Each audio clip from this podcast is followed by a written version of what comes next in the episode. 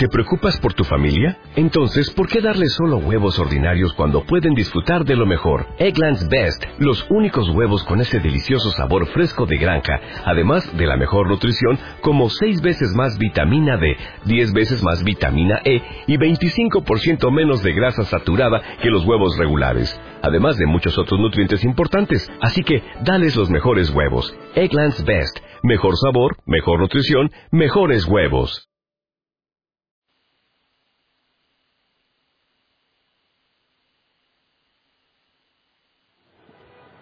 Buenas noches.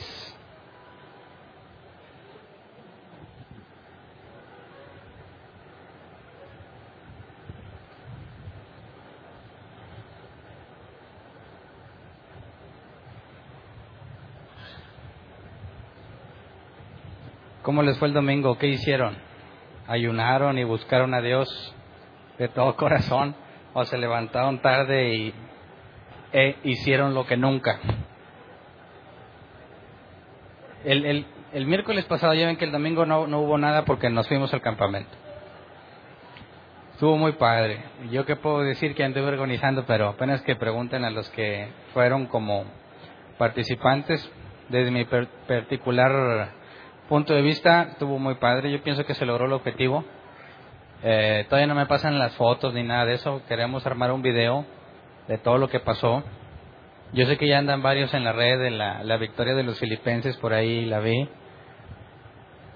Todavía no damos, eh, ya sé que algunos ya hicieron números y cuentas y están asumiendo que ganó su equipo, ¿verdad?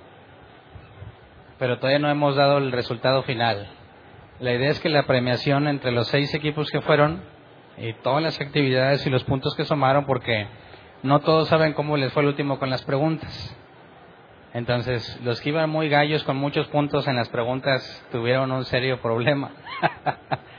y aquellos que no iban avanzando en las preguntas se recuperaron. Entonces, a menos que se hayan preguntado unos a otros cómo quedaron, todavía no se da la versión oficial del puntaje y esperamos que en el aniversario se premie al, ganador, al que tuvo más puntos. Por lo pronto, el, el miércoles pasado acabamos con con la carta a los filipenses. Hoy vamos a empezar con la de Colosenses. Acompáñenme a Colosenses 1.10, por favor.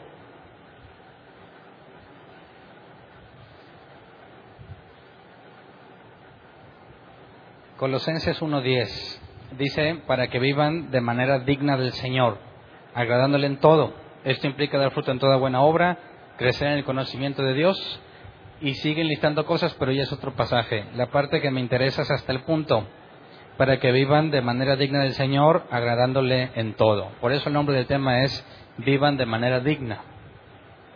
Y como estamos empezando una carta, apenas estamos empezando a iniciarla, perdón, a estudiarla, la idea es que veamos el contexto. Y en este caso el contexto es muy importante para entender lo que Pablo dice, sobre todo en el pasaje inicial en cuanto a vivir de una manera digna.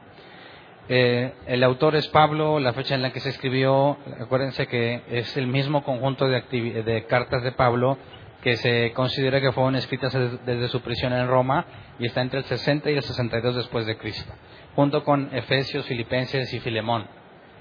Eh, el contexto es que Colosas era una ciudad habitada principalmente por gentiles, pero había un gran número de judíos, un considerable número de judíos.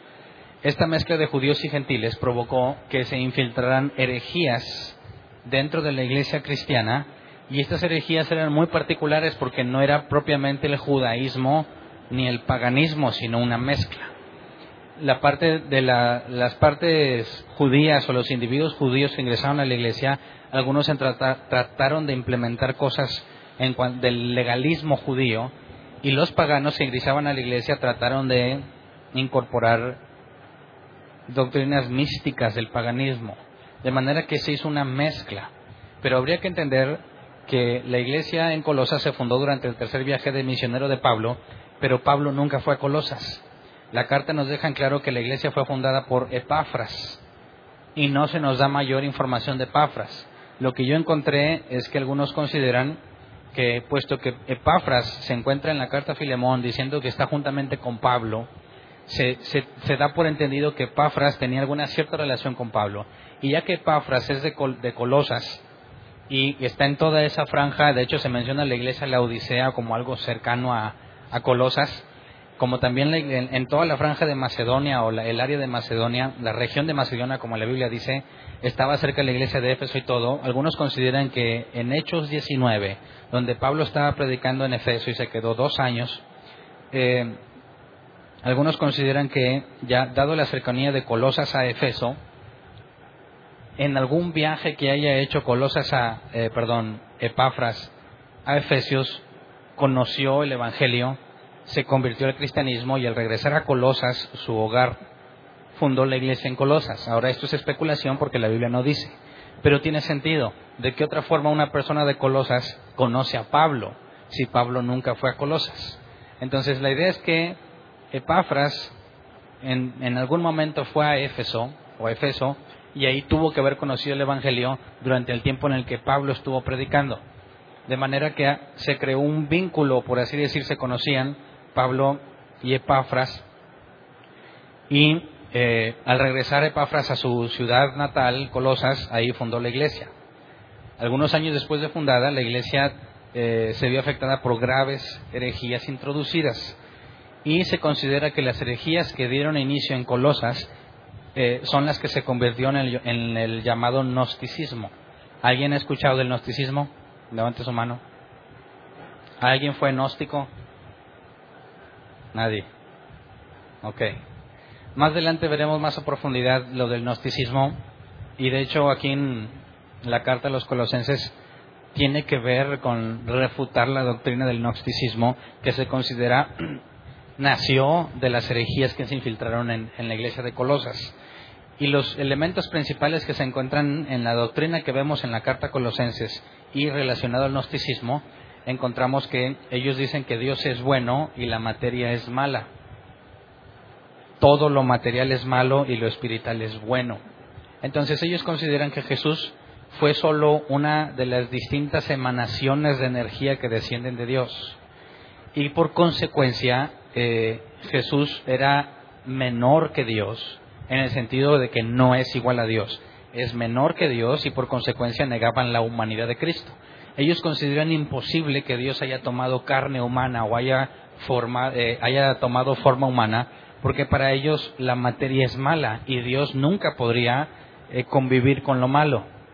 De manera que si Dios es la energía del universo y es buena y la materia es mala, Dios, según ellos, Dios nunca habría tomado forma humana. De manera que Jesús no era humano, parecía humano, pero no era.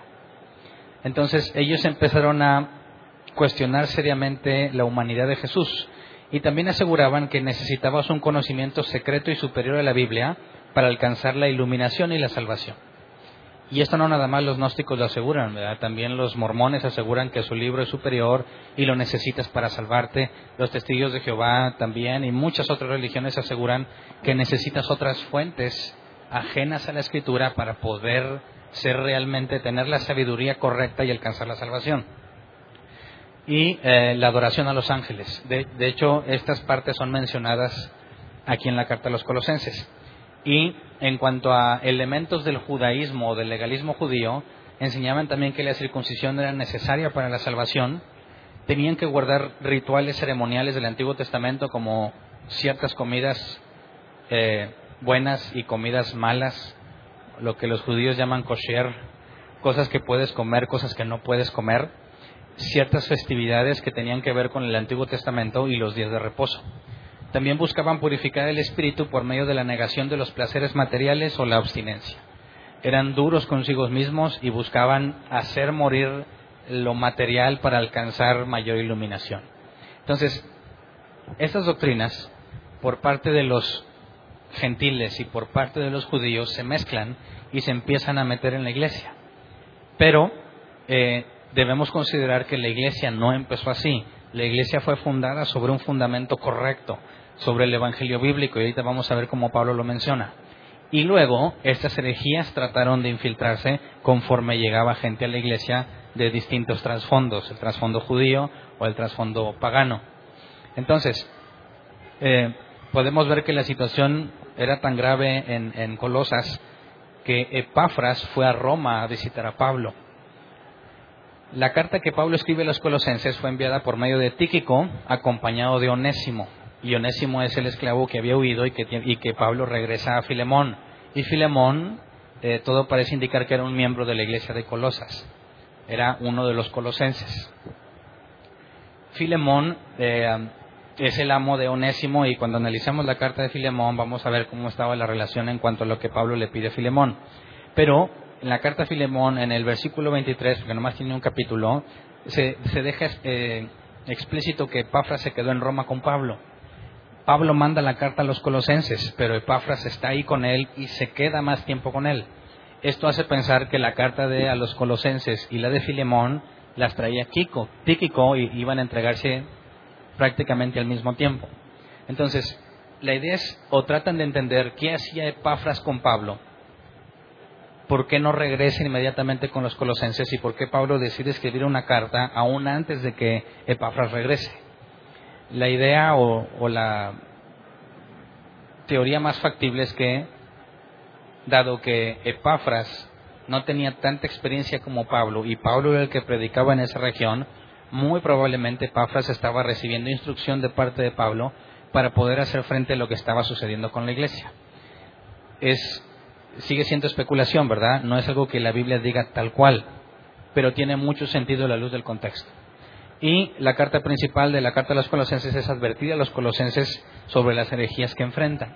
Entonces, yo quisiera que entendiéramos que si Epafras va con Pablo y como Pablo dice, Epafras le, entera a Pablo de la situación que está sucediendo, Pablo se ve en la necesidad de escribir algo a los colosenses para advertir de lo que están viviendo y cómo deben hacer para poder enfrentar las herejías.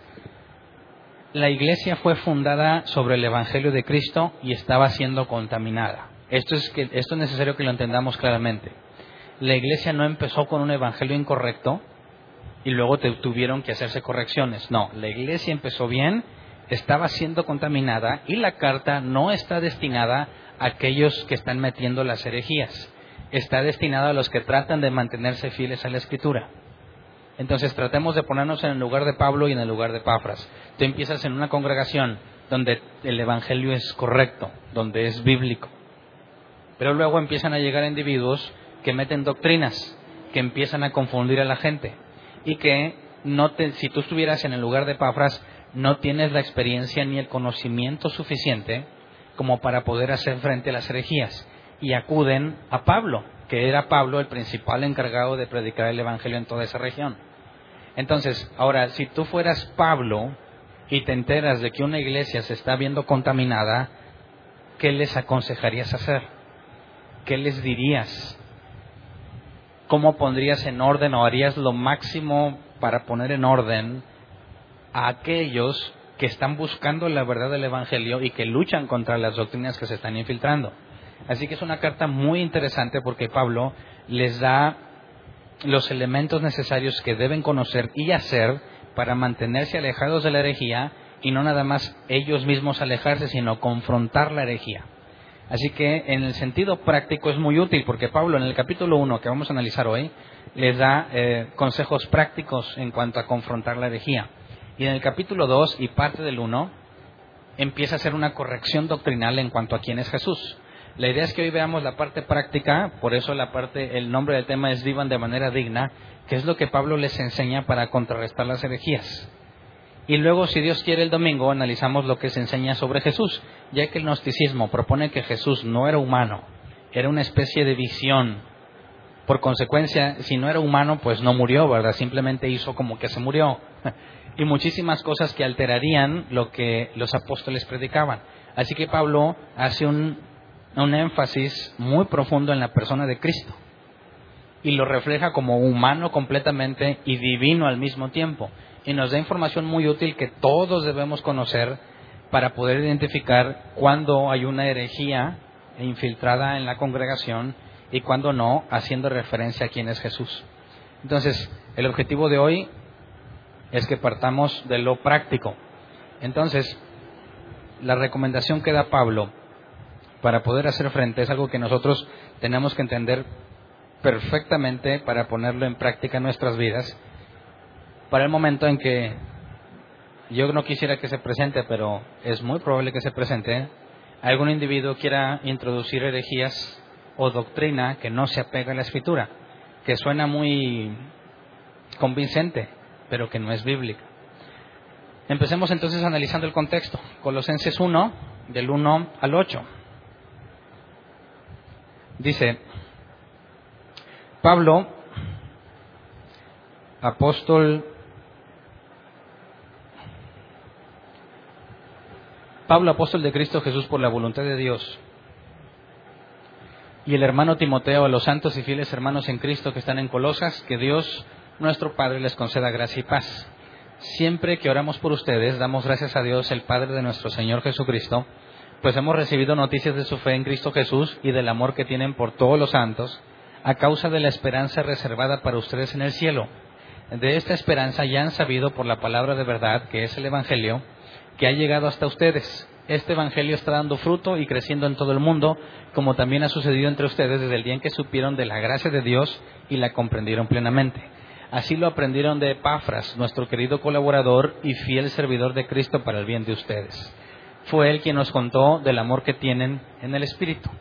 Entonces, cuando estuvimos analizando el contexto de la carta, vimos que es Epafras quien le informa a Pablo de la situación, pero Pablo no conoce a los colosenses. Y cuando dice que Epafras es un colaborador suyo, es probable que lo haya conocido en Éfeso, o que simplemente por el hecho de predicar un evangelio correcto lo considera un colaborador en la, en la obra. ¿Me explico?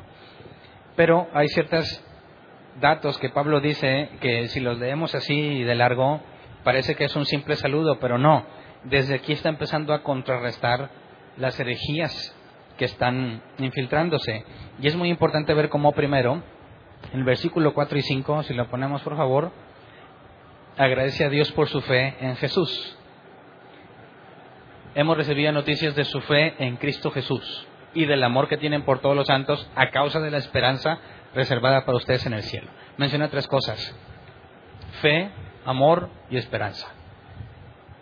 Y dice, por la fe en Cristo Jesús. De manera que aquí nos hace ver que la carta no está dirigida a los herejes, que están negando la deidad de Cristo, principalmente la humanidad de Jesús, sino que está hablándoles o dirigiéndose a los que están tratando de mantenerse fieles y siguen confiando en el Jesús que los apóstoles predicaban. Pero menciona tres cosas, eh, la fe, el amor y la esperanza. Y es importante notar que si vamos a Filipenses 1.29, que aquí habla de la fe, aunque se nos traduce como creer, pero la palabra es la misma que fe, dice, porque a ustedes se les ha concedido no solo creer en Cristo, sino también sufrir por Él. De aquí sabemos que la fe es un regalo de Dios, ¿verdad? Se nos concedió creer en Él. Luego Gálatas 5.5. Gálatas 5.5. Dice, nosotros en cambio, por obra del Espíritu y mediante la fe, aguardamos con ansia la justicia que es nuestra esperanza. Así que la esperanza que tenemos también es un don de Dios porque se obtiene por medio de la obra del Espíritu y la fe. Y si la fe es algo que te da y el Espíritu es algo que Dios te da, la esperanza también es producto de lo que Dios nos regaló. La esperanza en Jesús no la puedes generar tú solo, sino que es algo que Dios te da.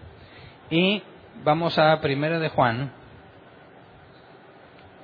4.19. Primera de Juan 4.19 dice, nosotros amamos a Dios porque Él nos amó primero. Entonces la fe, la esperanza y el amor, las tres cosas, son un don de Dios, ¿verdad? Es algo que Dios nos da. No puedes obtener por ti mismo. Y luego vamos a 1 de Tesalonicenses 5, del 8 al 9, porque menciona estas mismas tres cosas. 1 de Tesalonicenses 5, 8 al 9. Dice, nosotros que somos del día, por el contrario, estemos siempre en nuestro sano juicio, protegidos por la coraza de la fe y del amor y por el casco de la esperanza de salvación. Fe, amor y salvación. Dice, pues Dios no nos destinó a sufrir el castigo, sino a recibir la salvación por medio de nuestro Señor Jesucristo. Entonces, la fe, la esperanza y el amor son los elementos que nos ayudan a ver que Dios nos, nos destinó a salvación. La fe, la esperanza y el amor es lo que nos da la certeza del destino que vamos a tener, destino de salvación. Pero contrarrestando lo que los gnósticos enseñaban, no es algo que tú haces, sino algo que Dios te da. El legalismo que trataban de meter, de que tienes que ser muy estricto en lo que comes, en las fiestas que celebras, en los días que observas, en el reposo, Pablo está contrarrestándolo y dice, estas tres cosas que sabe que ustedes tienen provienen de Dios y son un regalo de Dios. Y eso es lo que nos da la certeza en la salvación. Es algo fuera de nosotros, que si Dios te lo dio, entonces puedes estar seguro de que vas a ser salvo. Y luego, digo, todavía nos va a decir más en cuanto a este tema, pero nos empieza a dar más información porque dice que regresémonos a Colosenses. Estábamos leyendo del 1 al 8, vamos al versículo 8, por favor. Colosenses 1, 8.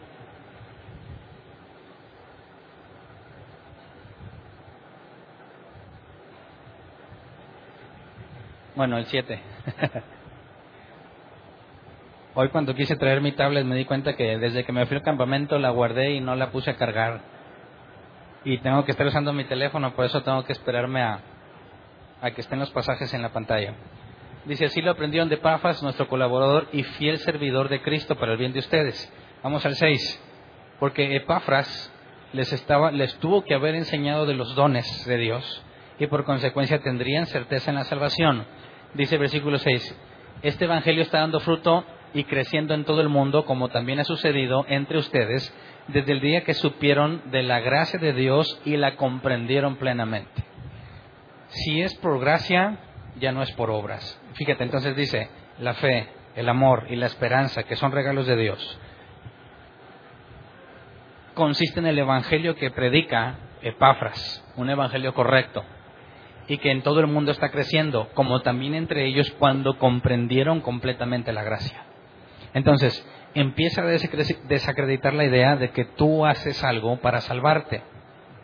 Está dejando en claro que es la gracia, ya que menciona los regalos de Dios y la gracia que comprendieron, entonces tenemos certeza de que el Evangelio que les ha predicado Epafras es correcto y además pueden estar seguros de lo que Dios ha preparado para ellos en cuanto a su destino de salvación. Y desde aquí ya empieza a contrarrestar, como parte del saludo y de la introducción, empieza a contrarrestar las herejías que se están diciendo en cuanto al esfuerzo que tú tienes que hacer para alcanzar la salvación. Ahora, no estamos diciendo que no se requiere ningún esfuerzo. Lo estamos diciendo que cualquier esfuerzo que tú hagas no ayuda en tu salvación. ¿Me explico? No eres tú quien la sostiene, cosa que los gnósticos enseñaban a través de una estricta forma de vivir. Vamos al versículo 9. ¿Se acuerdan que leímos que Pablo oraba por ellos, verdad? Desde que Epafras los enteró. Dice, por eso desde el día en que lo supimos no hemos dejado de orar por ustedes. Pedimos que Dios les haga conocer plenamente su voluntad con toda sabiduría y comprensión espiritual. Y aquí la palabra conocer es el griego epignosis, que se traduce como conocimiento obtenido por experiencia en una relación, según el diccionario Helps. Esto es lo mismo que Pablo pedía para los filipenses, no sé quién se acuerde, cuando decían para que disciernan lo que es mejor, Pablo decía que oraba por ellos y pedía exactamente lo mismo. Pudiera que ellos, Pablo pedía que tuvieran abundante conocimiento y usaba la misma palabra. Conocimiento obtenido por experiencia en una relación. Y aquí nos dice, para que Dios les haga conocer plenamente su voluntad. Aquí la palabra voluntad es el griego telema, que se traduce como voluntad preferida, deseo. En, otras palabras, la mejor oferta. Pablo está diciendo, oramos por ustedes para que de manera personal experimenten la mejor oferta que Dios tiene para ustedes. Y dice, con toda sabiduría y comprensión espiritual. La palabra sabiduría es el griego sofia, que se traduce como claridad. Así en pocas palabras, claridad o habilidad. La sabiduría es el conocimiento aplicado en una situación, de manera que aunque se ve muy difícil, el sabio tiene clara la solución. De ahí viene la claridad relacionada con la sabiduría. Y la comprensión, la palabra comprensión es sunesis, que se traduce como unir los hechos para comprender, unir los puntos para entender. Así que traducción Hernán Valdés, considerando el original, en palabras un poco más simples sería que Pablo ora para que Dios les permita experimentar completamente la mejor oferta de Dios con toda claridad, uniendo los puntos para entenderla. Así que hay una parte de experiencia y una parte intelectual, ¿verdad? Tengo que tener claridad y unir los puntos para comprenderlo. Entonces, lo que voy viviendo, que es lo que Pablo pide, que les dé conocimiento, que nos permita experimentar las cosas y que podamos tener claridad y unir los puntos para comprender. Habíamos hablado anteriormente que esto conlleva una actitud o una mm, parte intelectual en el cristiano que queda de lado muchas veces. El cristiano debe meditar y pensar constantemente sobre Dios y lo que hace con nosotros. Y cuando empiezas a atar los puntos, empiezas a tener claridad en el asunto. Hemos hablado mucho de eso. Y hemos dicho, como lo dijimos anteriormente, que esto es una clara, un claro contraste contra la emocionalidad de los cristianos actualmente. Van a la iglesia a cantar, ¿verdad? Y a mí me sorprende ver tanto énfasis que ponen en las canciones, tanto énfasis que ponen en, el, en lo sensorial.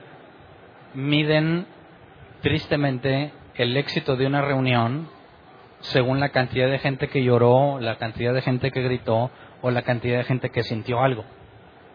Es sorprendente cómo tratan en todo momento de meterle música a lo que hacen. No sé si te has dado cuenta. Si alguien está predicando al terminar la predicación y invita a una reflexión, ¿qué hace el músico? Pasa y empieza a moverle, ¿verdad? A tocar. ¿Por qué? Quieren que Dios se mueva. Quieren que la gente sienta. Es muy grave. Digo, no tiene de malo que busque sentir lo grave es el énfasis en los sentimientos, el énfasis en las emociones. Porque imagínate, Pablo está diciendo, hay herejías que se están infiltrando en la iglesia. ¿Y qué es lo que pide Pablo? Que piensen. Que Dios les dé experiencias y que piensen. No que sientan. No les dijo Pablo, hagan un culto de adoración, como le llaman. Donde nomás venimos a cantar y decir, Señor, aquí estoy, yo te amo, y te vas y desconectaste tu cerebro completamente y no meditas y no piensas en lo que te sucede, vienes y tratas de hacer una especie de conexión espiritual que tendría más que ver con el gnosticismo. Pretendemos conectarnos a Dios en forma espiritual y olvidamos completamente el proceso intelectual que Pablo pide que tengan los colosenses para que puedan contrarrestar las herejías. Así que, ¿qué pasa con los cristianos emocionales cuando las herejías se infiltran? están completamente incapacitados para hacerles frente. Es más, ni cuenta se dan de las herejías que tienen. ¿Entiendes por qué no se dan cuenta? Porque no piensan, no analizan, no buscan unir los puntos de las cosas que viven para comprender. Y Pablo, más que decirles, por ejemplo, tampoco les dicen aquí, hey, no los oigan, no se atrevan a escuchar a los herejes. Tampoco les dice eso. Imagínate, si tú estuvieras a cargo de una congregación en cuanto a la enseñanza y sabes que hay gente con doctrinas equivocadas, ¿les aconsejarías que corran, se tapen los oídos, no los oigan ni los vean? ¿O les aconsejarías que empiecen a meditar, a conocer cada vez más a Dios y analicen lo que enseñan para que tomen una decisión? ¿Qué sería lo más correcto bíblicamente? Ya que Pablo pide que puedan conocer su mejor oferta con claridad, uniendo los puntos para comprender, por supuesto que nunca sería no los oigas, no hables con ellos, no los veas. Al contrario, es échale coco, medita, analiza lo que enseñan y saca una conclusión para ver si apegan las escrituras. Entonces, la confrontación contra las doctrinas cerradas tiene que ver con un proceso intelectual en nuestro conocimiento de quién es Dios. Mientras más desconocemos quién es Jesús, más incapaces somos de detectar una herejía. Porque si alguien viniese a decir, como he visto varios memes en las redes, que Pablo dice, de los cuales entregué a Satanás como Alejandro y Meneo o Fileto, no me acuerdo exactamente cuáles son los dos que menciona el pasaje, para que aprendan y Dios les dé con su merecido. Un cristiano actual diría, pero Pablo, ¿dónde está el amor? Tú no puedes juzgar. Tú enfócate en servirle a Dios y no veas a los hombres. Debemos amarnos unos a otros. Esos son cristianos emocionales. Quieren amar a todos y sentir bonito con todos. Y cuando alguien está en desacuerdo intelectualmente lo consideran una ofensa. ¿Por qué? Porque todo está basado en la, en la sensación de paz. Y cuando alguien dice, oye, a mí no me parece, esto no es bíblico, dicen, ah, ya vas a empezar a meter divisiones. Me robas aquí la paz, ya no voy a estar a gusto. Esto no puede ser de Dios, dicen. Y ahí es donde demuestran que son ultrasensoriales. Están esperando sentirse bien para pensar que Dios está con ellos, pero desconectan su cerebro con tal de que nos sintamos bien. Mira, tú puedes pensar lo que quieras. Y tú también, si tú dices que Jesús no era humano, no te preocupes, eso te hace feliz. No importa, amémonos y adoremos al Señor juntos. ¿De qué forma le hacen frente a la herejía? No le hacen frente, sino que la abrazan en nombre del amor. Por eso, la oración de Pablo es, Señor, dales conocimiento por experiencia y la capacidad de unir los puntos para que entiendan. En pocas palabras yo diría, no me importa si están felices o tristes o contentos o sienten ñañaras o sienten lo que sea. Lo importante es que analices lo que Dios está haciendo contigo intelectualmente para que llegues a una conclusión. Pero no acaba el asunto ahí. Porque Pablo nos va a decir una parte que hasta ahorita no nos ha dicho. Veamos el versículo 10, por favor.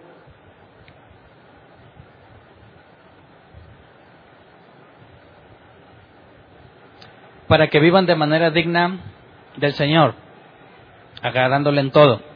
Esto implica dar fruto en toda buena obra, crecer en el conocimiento de Dios. Pongamos, analicemos hasta el punto. Para que vivan de manera digna del Señor, agradándole en todo. ¿Qué significa vivir de manera digna?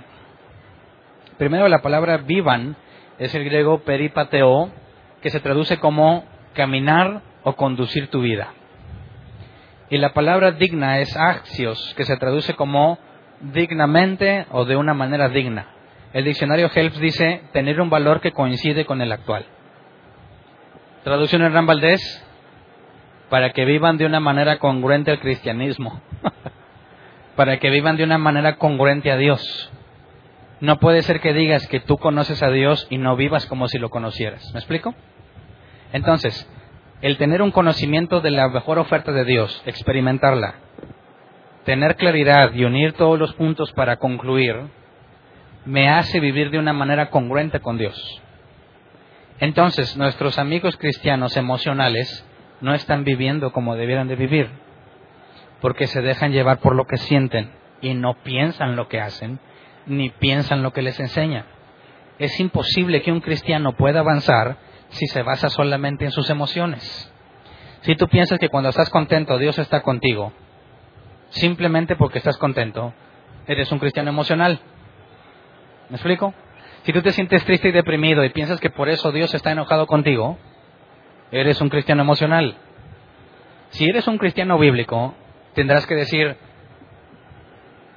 alma mía, bendice al Señor y no olvides ninguno de sus beneficios. No me importa cómo me sienta, tengo que hacer lo correcto. Un día amanezco de malas, un día amanezco de buenas, un día amanezco triste, un día amanezco feliz. Dios no cambia. Cómo me siento yo es completamente irrelevante de mi relación con Dios, porque estoy en una carne que se opone a lo bueno. ¿Me explico? Si yo soy un cristiano emocional, voy a tener altas y bajas y voy a estar pensando que Dios me acepta y me rechaza, me acepta y me rechaza. Si soy un cristiano bíblico, yo sé que el, llamado a la salvación es fijo, constante, y yo tengo variaciones y esas variaciones deben ser dominadas y corregidas. Y es un proceso gradual.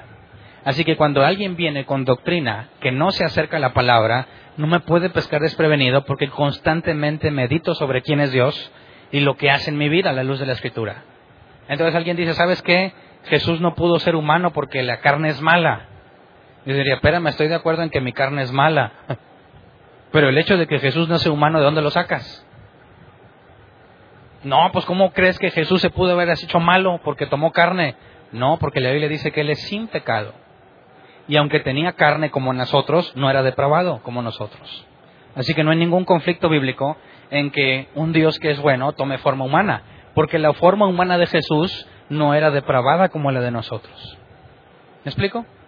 Pero si yo no sé esa diferencia y le digo, no importa, me amas en Cristo, yo también, seamos felices, estás corrompiendo completamente la iglesia. No sé si me explico. ¿Cómo puedes perseverar en la doctrina, en el conocimiento de Dios, si cada quien puede opinar lo que quiera de Dios? No se puede. Es imposible que avances. Por eso cada vez me doy cuenta de que por más que tenía muchos años en el Evangelio, me sentía vacío por dentro. Era imposible avanzar. Aunque pusiera las rolas más chidas, no avanzabas. Porque es imposible que obtengas más conocimiento de Dios por medio de tus emociones. Necesitas hacer la parte que corresponde, pero dejo en claro que no estoy diciendo que los intelectuales se salvan, ¿eh? y que los emocionales se van a perder. ¿Quién de aquí era emocional? Yo también era. Así que lo que podemos confiar es que aquel que ha sido llamado va a venir a los pies de Jesús y se le revelará el Evangelio verdadero, cada uno a su debido tiempo. Las ovejas de Cristo solo oyen su voz. Y si, como en nuestro caso, anduvimos extraviados un tiempo porque así lo quiso Dios, no estamos sin esperanza, porque el que está en el libro de la vida está destinado a salvación. Y llegará el momento en tu vida, como nos llegó a nosotros, en el que se te va a revelar el verdadero Evangelio. Y vas a saber que el hecho de que te sientas triste para nada afecta el carácter de Dios. ¿Me explico? Entonces, fíjate todo lo que Pablo ya ha dicho en pocas palabras, pero obviamente nos pasaría de largo si no nos detenemos a analizar detenidamente bajo el contexto de las herejías que se están diciendo, cómo Pablo empieza a contrarrestarlas. Si no tienes el contexto, pues tú lo vas a empezar a leer como un saludo normal, ¿verdad? No, para que vivas de manera digna y se te va cuando sabes el tipo de enseñanza que estaban tratando de infiltrar y lo que Pablo les está diciendo, cobra vida la escritura y sabes exactamente cómo les está enseñando a hacerle frente. Entonces, de entrada, lo que nos has dicho es, tenemos, si Dios, si Pablo le está pidiendo a Dios que nos conceda eso, tendríamos que asegurarnos de que esa es la forma en la que, nos, en la que estamos viviendo. Y nos da información al respecto. Vamos versículo 10 al 12. Bueno, ese ya lo leímos, el versículo 11, por favor.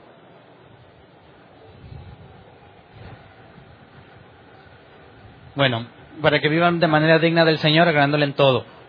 Esto implica dar fruto en toda buena obra, crecer en el conocimiento de Dios y ser fortalecido en todo sentido con su glorioso poder. Pausa. ¿Cuál es la evidencia de que eso de que estás viviendo de manera digna.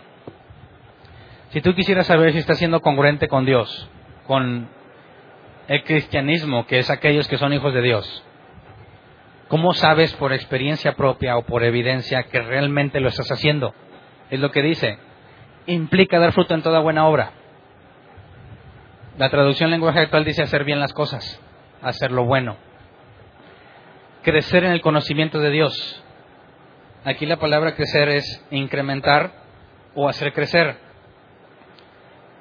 Es el griego ausanom y conocimiento es epignosis, que ya lo vimos. Experiencia, eh, conocimiento obtenido por la experiencia en una relación. Entonces, ¿qué implicará crecer en el conocimiento de Dios? ¿Simplemente leer la Biblia?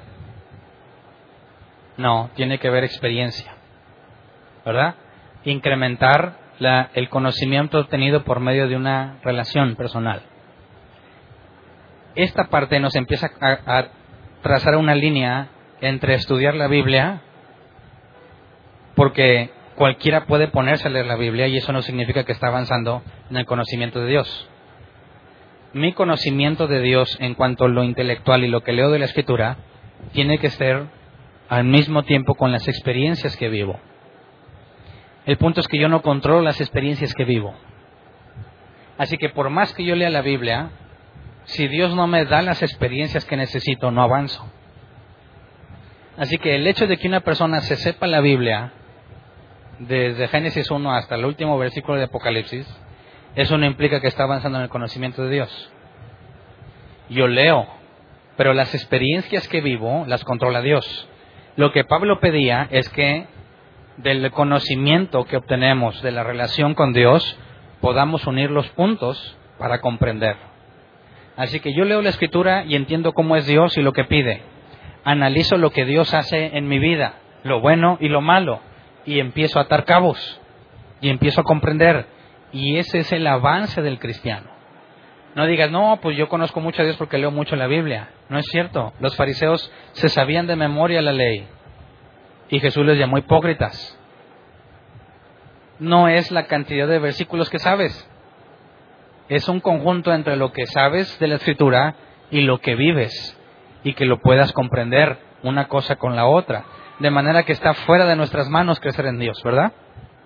Tenemos una parte, pero hay otra parte que nosotros no controlamos ni podemos controlar.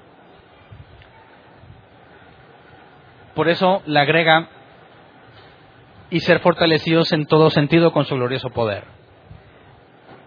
Y dar fruto en toda buena obra, hay una parte que a mí me corresponde, hacer lo que creo que es correcto. Crecer en el conocimiento de Dios, bueno, las experiencias que Dios me da, que es lo que Pablo pedía, tengo que meditar y conocer lo que Él hace para entender y tomar conclusiones.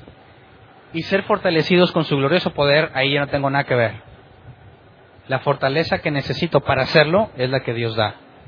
Y estas tres cosas, nos dice, así perseverarán con, perseverarán con paciencia en toda situación.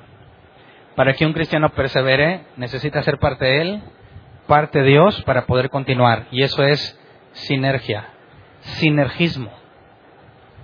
En el proceso de la santidad, de parecerme cada vez más a Jesús, hay una parte que hace Dios y hay una parte que hago yo. Si nada más hago yo mi parte, no sirve. Ni puedo pensar que nada más Dios lo va a hacer y yo no tengo que hacer nada. Tampoco sirve. Son las dos cosas. Por eso, aunque sé que mi destino es la salvación, no puedo tomar el eslogan que dice en salvo siempre salvo en sentido de negligencia. Puedo hacer lo que yo quiera, al cabo me voy a salvar. Es contrario a la escritura. Para perseverar en las cosas de Dios, perseverar en la esperanza, hago yo una parte y Dios hace una parte. ¿Me explico? Ni Dios lo hace todo, ni yo lo hago todo. Por eso, mis obras no contribuyen a que sea salvo. Soy salvo porque fui predestinado. Pero mi santidad depende de sinergia entre Dios y yo. Yo me esfuerzo por hacer lo que me corresponde, confiando en que Dios va a poner la experiencia, las situaciones que yo no puedo controlar para que lo conozca. Así que la oración de Pablo no conlleva que, Señor, llénalos de tu poder y ya. No. Que ellos hagan su parte y que Dios haga su parte. El problema de Pablo no es que Dios haga la parte, es que ellos puedan hacer la suya en medio de lo que están confrontando. Así que Pablo empieza a dar la clave. Para confrontar las herejías hay un asunto individual. ¿Me explico? No es, vamos a contrarrestarlas, vamos a hablar mal del falso maestro para que la gente le dé miedo. Eso de nada sirve si individualmente no haces lo que debes de hacer. Por eso la preocupación de Pablo no es que los vayan a confundir, sino de que se vuelvan negligentes en lo que les corresponde hacer. Para que una iglesia esté protegida de las herejías que se requiere, un buen maestro no es suficiente. Tendrás, podrás tener al mismo apóstol Pablo aquí, explicándote con el nivel de detalle que él tenía. Si tú no haces la parte que te corresponde, de nada sirve que tengas a Pablo en persona. ¿Me explico? Por eso, la negligencia que pudiese producir la certeza en la salvación tiene que ser contrarrestada con la propia Biblia. Yo hago una parte y Dios hace la suya. Si no, no avanzo. Entonces, Pablo dice que la forma de ser congruentes con el Dios que conocemos consiste en hacer lo bueno, tener experiencias con Dios y que Dios te fortalezca. Hay una pequeña parte tuya, hay tres cosas. Una tuya que es hacer, echarle las ganas por hacer lo bueno, que Pablo decía, a veces lo hago y a veces no. La parte de las experiencias que Dios te permite, eso es de Él, y ser fortalecido también es de Él. Así que Él hace más que yo, ¿cierto? La parte que yo hago es la mínima, pero no puedo dejar de hacerla. Dando gracias con alegría al Padre. Así perseveraremos. Aquí quisiera aclarar la palabra dando gracias con alegría, porque la palabra alegría no aparece en el original. Cuando dice gracias con alegría, es el griego eucaristeo, que se traduce como estar agradecido. La palabra ahí con alegría no, no la encuentras en la concordancia Strong ni en el original, o sea, como parte de la palabra eucaristeo. Si te vas al diccionario Helps, te la divide. Cuando lees eucaristeo es eu y caris, más la conjugación. La palabra eu es bueno y la palabra caris es gracia. Entonces, eh, según el diccionario Helps, es agradecer la buena gracia o reconocer que la gracia es buena. De ahí que dicen que agradecer con alegría, pero como que lo comunica incompleto porque es no es alegría tuya, sino que lo bueno es en la gracia que Dios te da. Por eso, eh, una traducción más, creo yo, fidedigna en lugar de decir dando gracias con alegría, sería agradeciendo la buena gracia de Dios. Entonces yo voy a perseverar reconociendo que la gracia de Dios es buena y agradeciéndole si hago las cosas que me corresponden. Y luego dice,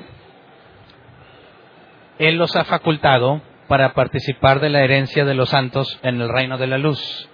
¿Podrías poner por favor la Reina Valera 60 en este pasaje?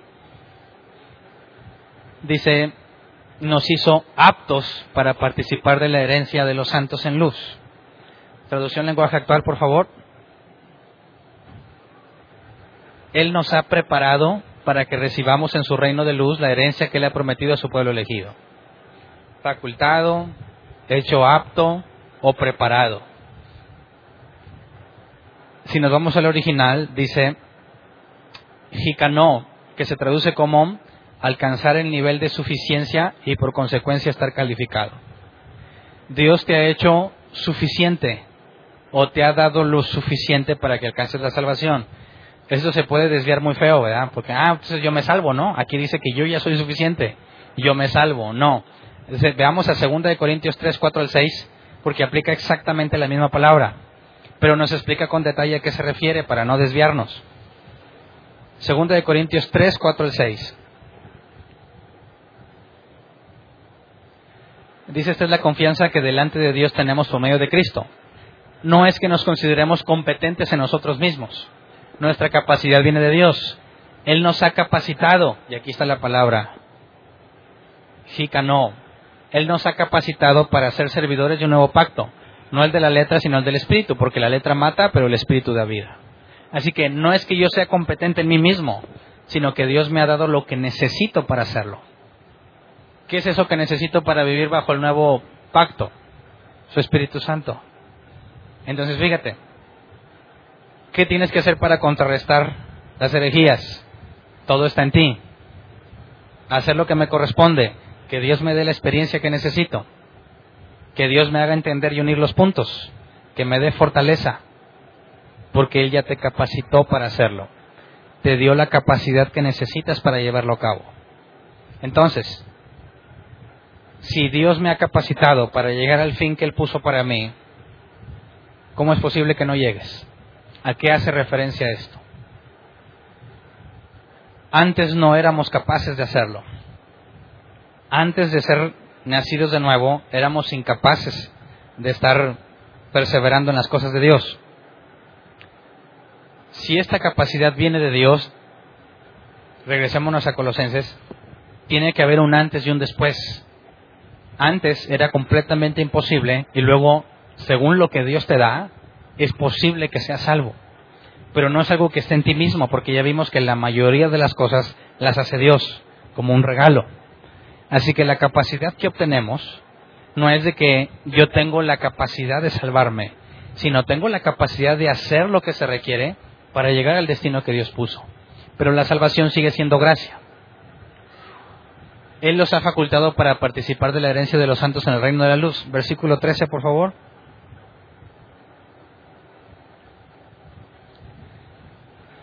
Él nos libró del dominio de la oscuridad y nos trasladó al reino de su Hijo, de su amado Hijo. Siguiente.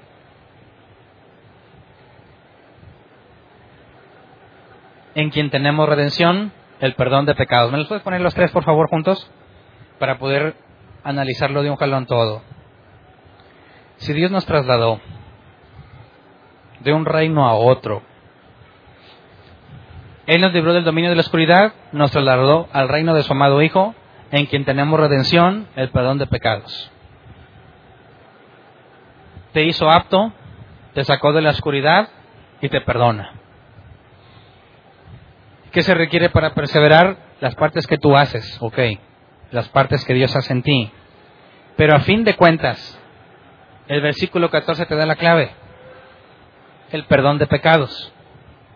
Ninguno de nosotros puede decir, si hago esto no voy a pecar. Claro que vas a pecar. Es inevitable que peques. Por más que te esfuerces, llegará el día en que caigas, si no es que todos los días. Por eso el perdón de pecados es la clave.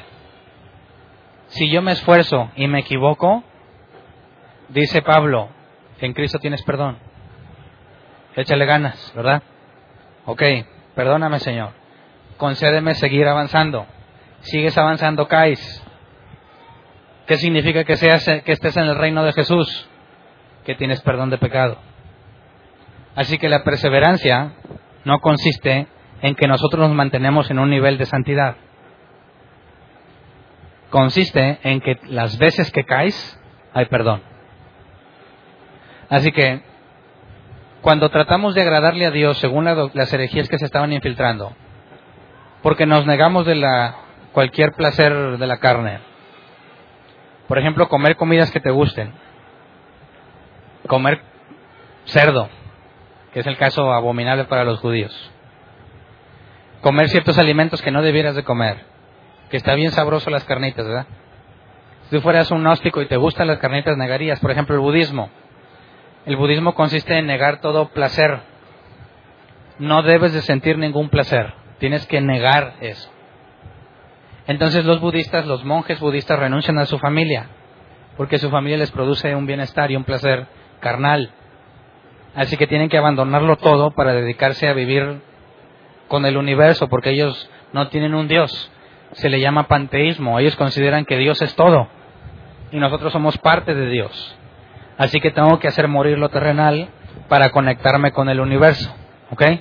Entonces tienen que negar todo, hijos, amor, todo lo que tenga que ver con lo terrenal, tienen que vivir apartado de eso para conectarse al universo. Aquel que piensa como los gnósticos, que la energía es buena, o el espíritu es bueno y la carne es mala, tiene que negar todo eso. Y Pablo dice, eso no es lo que te lleva a la salvación.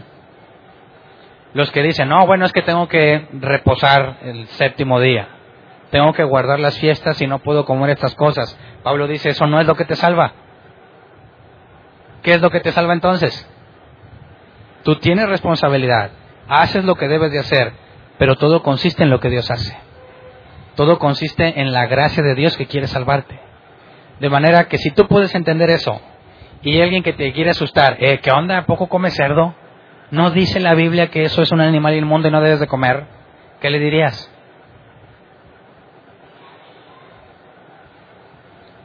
¿Qué le dirías? Si es cierto, no lo había pensado, la Biblia dice. Entonces no puede ser. El reino de Dios no consiste en comidas ni bebidas. Jesús dijo, no, nada de lo que entra al hombre lo contamina, sino lo que sale de él.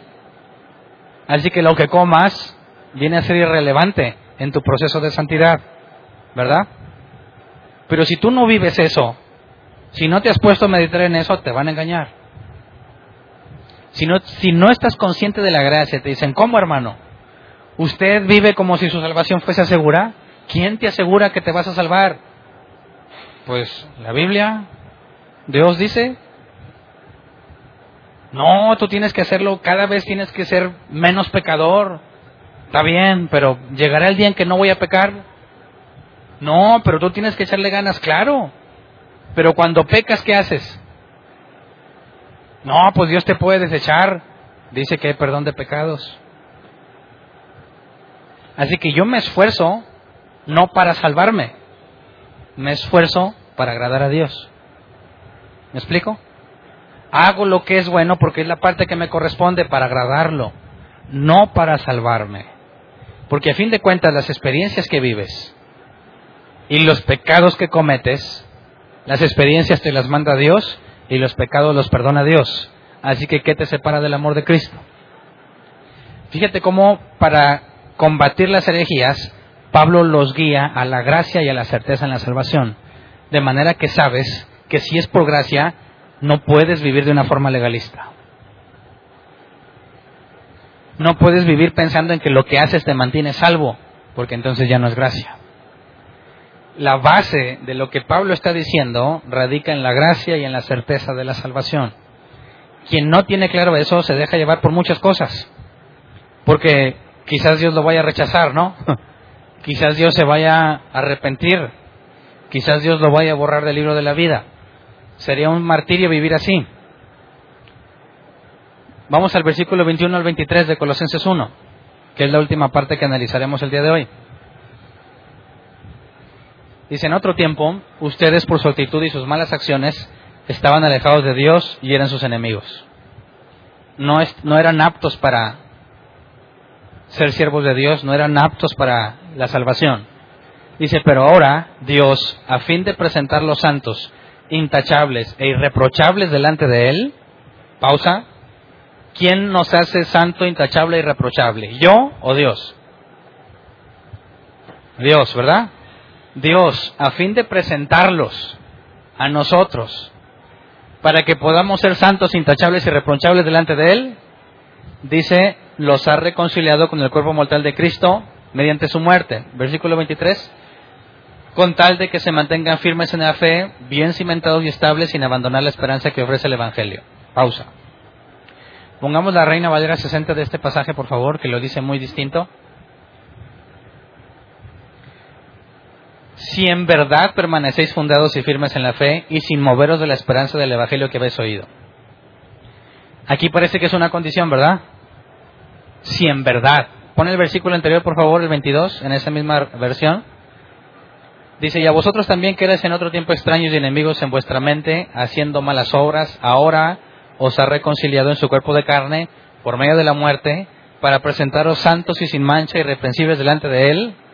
Siguiente, si en verdad permanecéis fundados y firmes en la fe y sin moveros de la esperanza. Parece o no que depende de mí cuando dice si en verdad permaneces. Ahora vamos a la traducción en lenguaje actual, por favor, esos mismos tres. Antes ustedes estaban lejos de Dios y eran sus enemigos, pues pensaban y hacían lo malo. Sin embargo, ahora Dios los ha hecho sus amigos por medio de la muerte de su Hijo, quien se hizo hombre. Dios lo hizo así para que ustedes pudieran presentarse ante Él sin pecado y libres de culpa. Pero esto será así solo si mantienen su confianza en Cristo y siguen creyendo en lo que nos promete el mensaje de la buena noticia.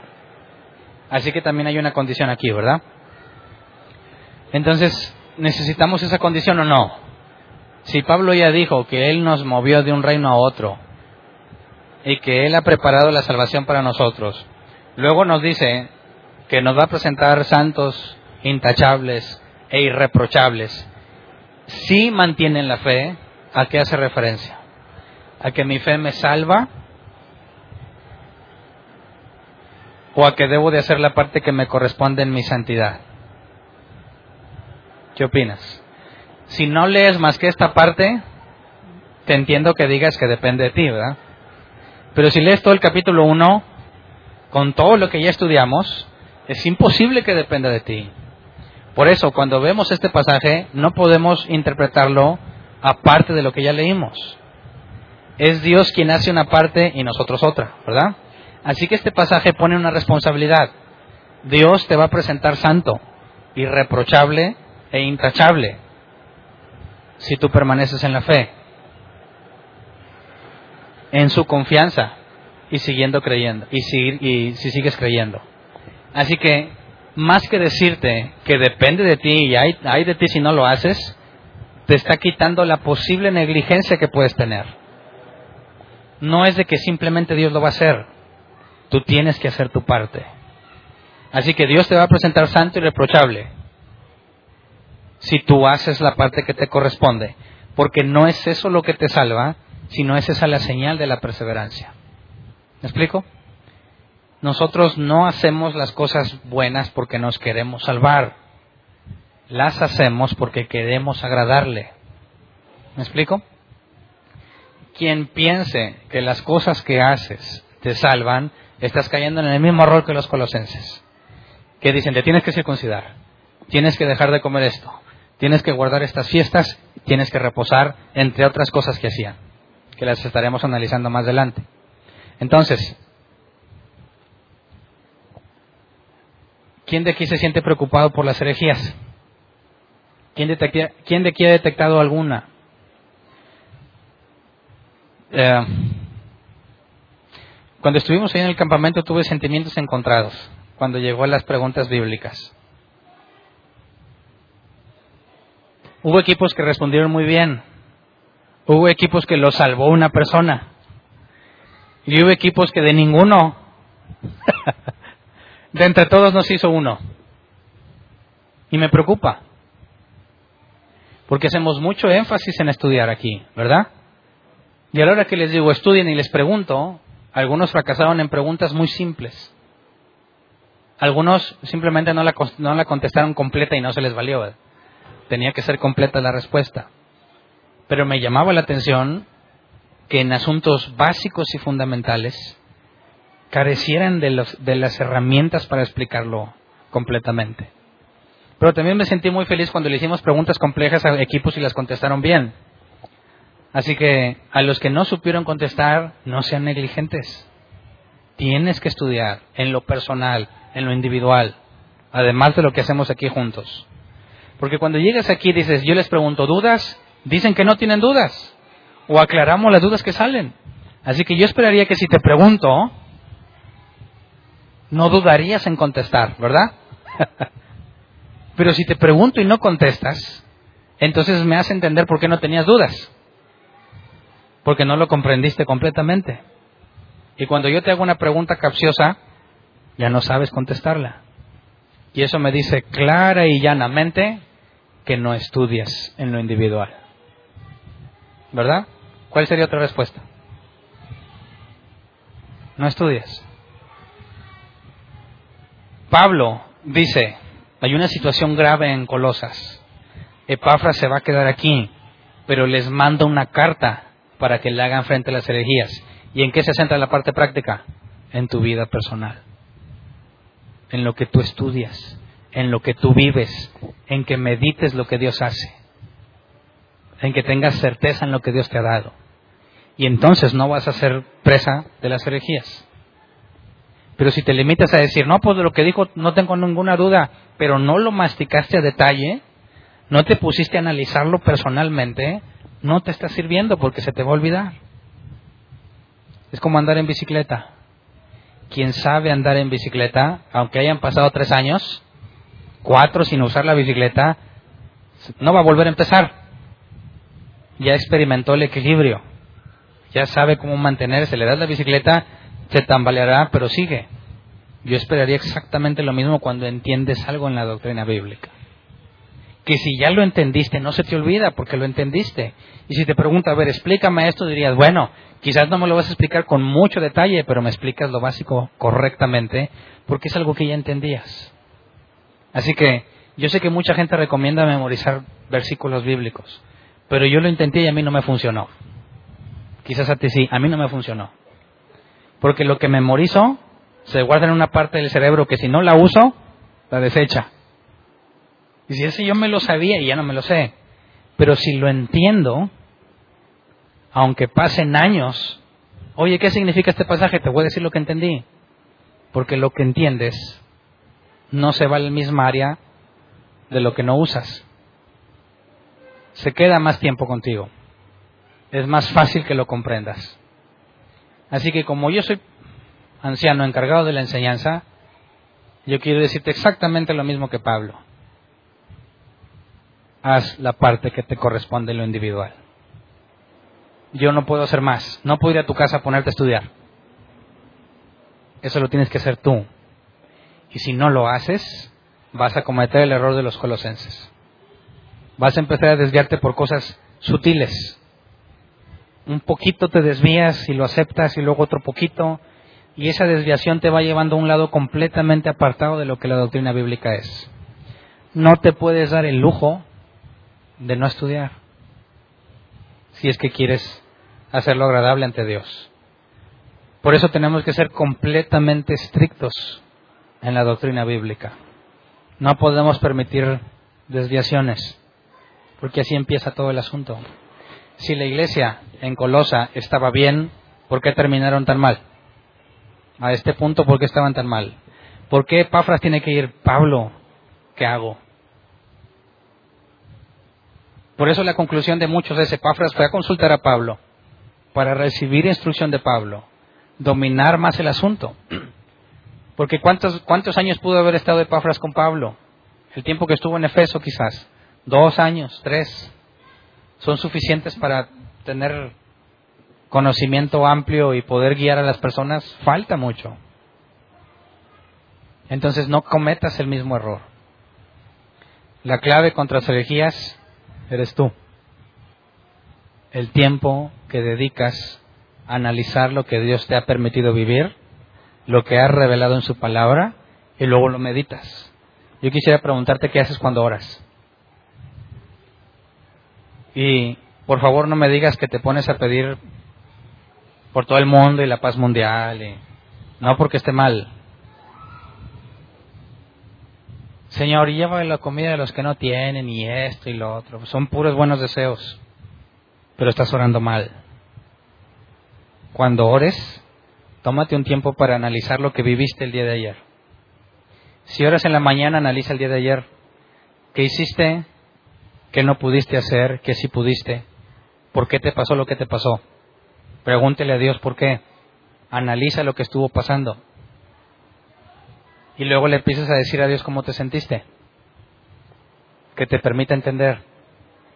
Y empieza a masticar lo que estuvo pasando. ¿Estás avanzando o no? Y te aseguro que en ese análisis que haces, preguntándole a Dios, te empiezan a llegar respuestas. Empiezan a aclararse muchas veces situaciones que no eran claras. Entiendes cosas de la Biblia que no entendías. Porque orar no es decir, Señor, aquí te va mi lista de deseos. Dicen, cuando oro, pues no sé qué decir. ¿Cómo que no sabes qué decir? Aquí está la clave. La experiencia que tienes con Dios empieza a unir los puntos. A ver, yo dije que ya no iba a hacer esto y lo sigo haciendo. ¿Por qué? ¿Alguna vez lo haces? Ah, sí, pero eso no lo hago cuando oro. Estás orando mal entonces. Tienes la oportunidad de hablar con el ser que te creó y te conoce a la perfección porque Él te hizo. ¿Cómo obtienes intimidad con Dios? Si lo tratas como un rey que está lejano a ti. Está en ti y ve todo lo que haces y ya lo sabe. Señor, yo ya no quería hacerlo y lo volví a hacer, perdóname, pero cámbiame. Se siente tan bien hacerlo y sé que está mal ya no quiero sentir eso. No quiero que sea agradable, quiero que sea tan desagradable como lo es para ti. Estás hablando de lo que vives y de lo que quieres. No estás pasando una lista de peticiones. ¿Me explico? Y cuando empiezas a hacer eso y luego lees la Biblia, vas a encontrar que muchas veces hablan de ti, de lo que tú estás viviendo. Y entonces tienes un nivel de comprensión muy distinto a que si simplemente la lees. Eso es a lo que se refiere Pablo. Ese crecer en el conocimiento de Dios. ¿Qué te pasa? ¿Por qué Dios lo hizo? ¿Por qué me siento así? ¿Por qué no puedo cambiar? Cuando haya un cambio en tu vida no va a pasar desapercibido porque todos los días estuviste hablando con Dios sobre ese tema. Y cuando cambie vas a saber que Dios te concedió algo que le habías pedido. ¿Me explico? ¿Cuánto tiempo te lleva eso? No, pues yo oro cinco minutos. ¡Qué bárbaro! ¿Cómo le haces para durar tan poquito?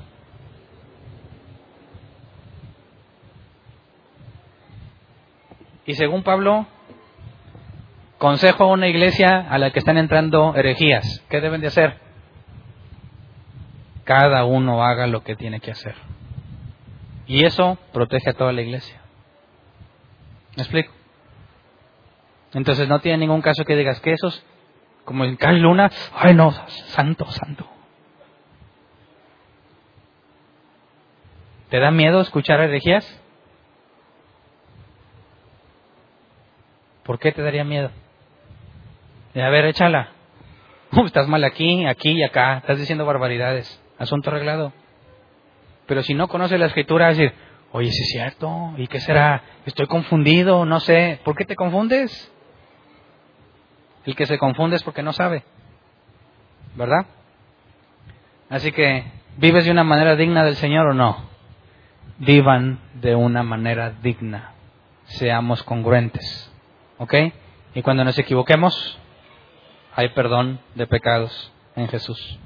Vamos a ponernos de pie. El domingo vamos a hablar sobre la persona de Jesús.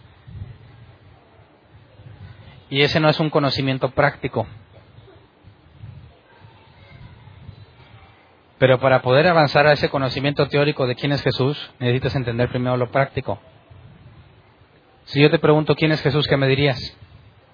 ¿Se parecería la descripción que Pablo da o describirías a un Jesús completamente diferente? La idea es que con el conocimiento que tú tienes de Dios por la experiencia, llegarás a concluir lo que Pablo dice, lo que fue inspirado por él, una descripción de quién es él. Una de las preguntas que hicimos a los, que a los colosenses fue esa. Según los colosenses, ¿quién es Jesús? Les faltó una sola cosa que decir, por eso no le valió la pregunta. Pero en general estuvo bien la respuesta. Hay varios asuntos de Jesús muy importantes que los analices a profundidad, porque quizás has estado hablando con Dios y no has conocido eso de Dios. Y la idea es que nuestra experiencia, aunado a la teología, a la doctrina bíblica, nos lleve a una mejor comprensión de quién es y por consecuencia de con quién estamos hablando.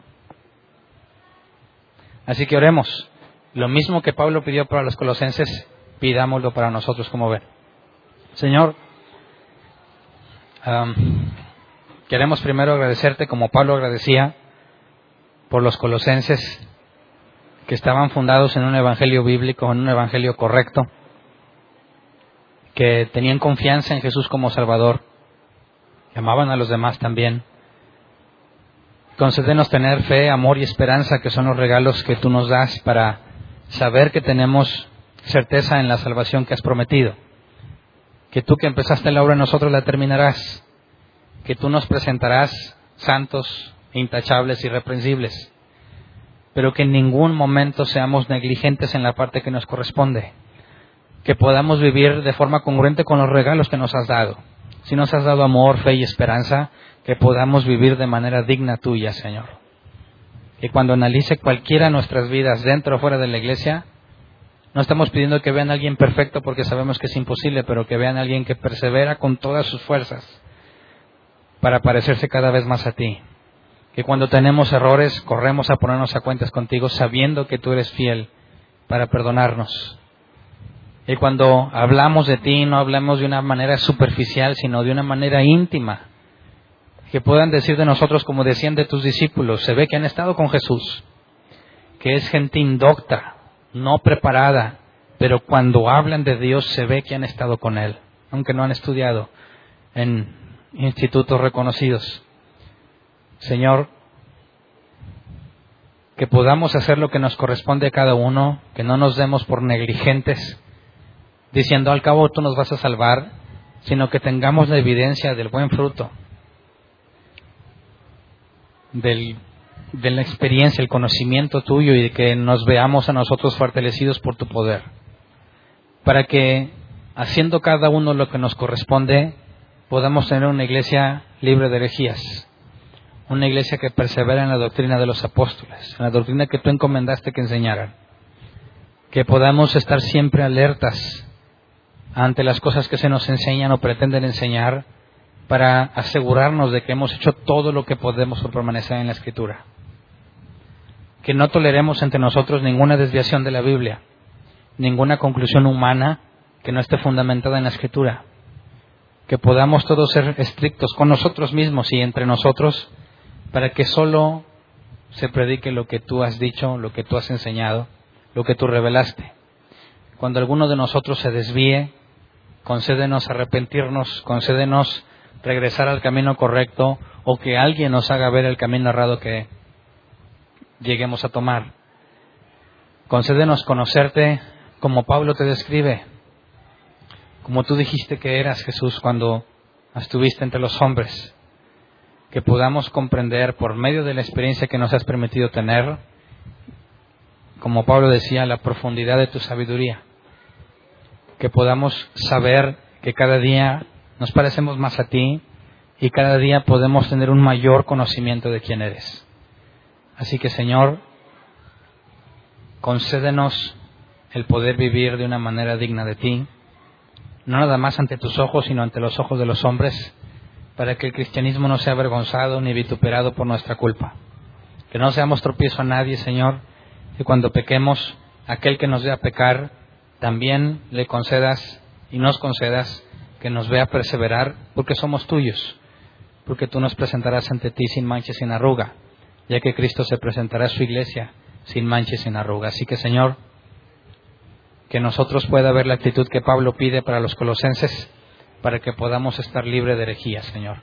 A ti sea la gloria y la honra por siempre. Gracias. Amén.